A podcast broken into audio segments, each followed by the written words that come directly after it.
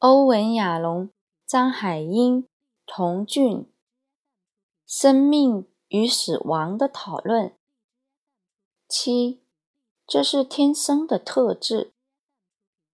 张海英，这一点我们蛮受启发的是，可不可以这样说？像刚才亚龙先生分享的是年轻的时候个案和汇报。我刚才听到的时候，有一个感觉：这么年轻，亚龙就非常与众不同，能够脱颖而出。我认为，可不可以这么说？这是一种天生的特质，能够做一个好的治疗师，能够取得共同疗效的东西。这是不是早年间决定？这大概是训练不出来，可不可以这样说呢？欧文·亚龙。实际上，我想再分享一个故事。我刚写完回忆录，脑海中浮现很多故事。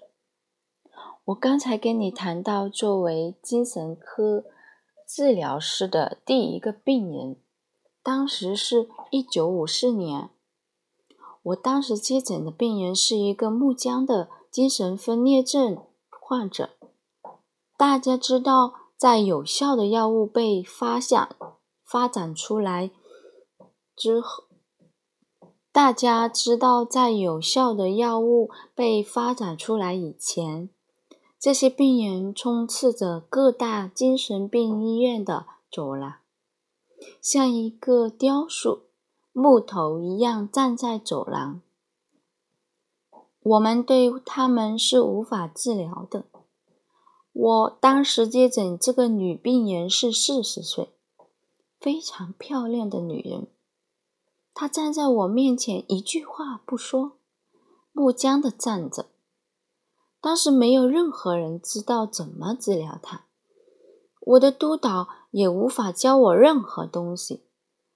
当时七个月时间里，一周见他五次。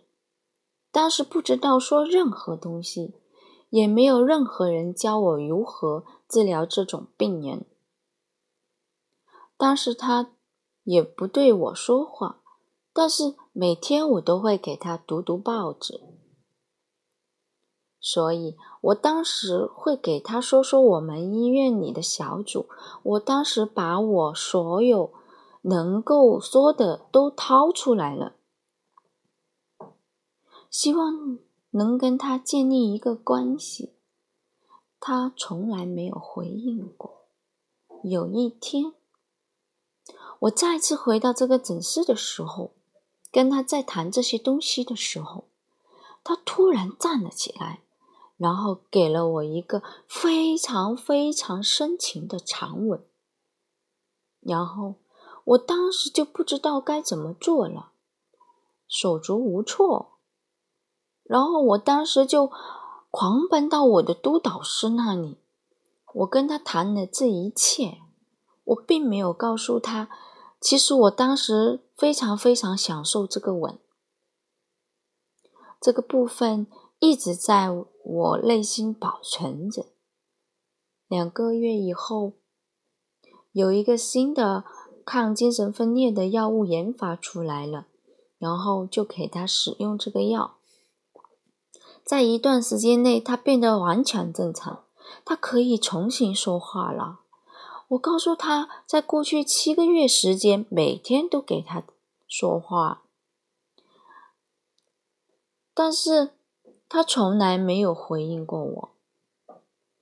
过去七个月里，我每天都给他读报纸，但并不觉得对你有任何帮助。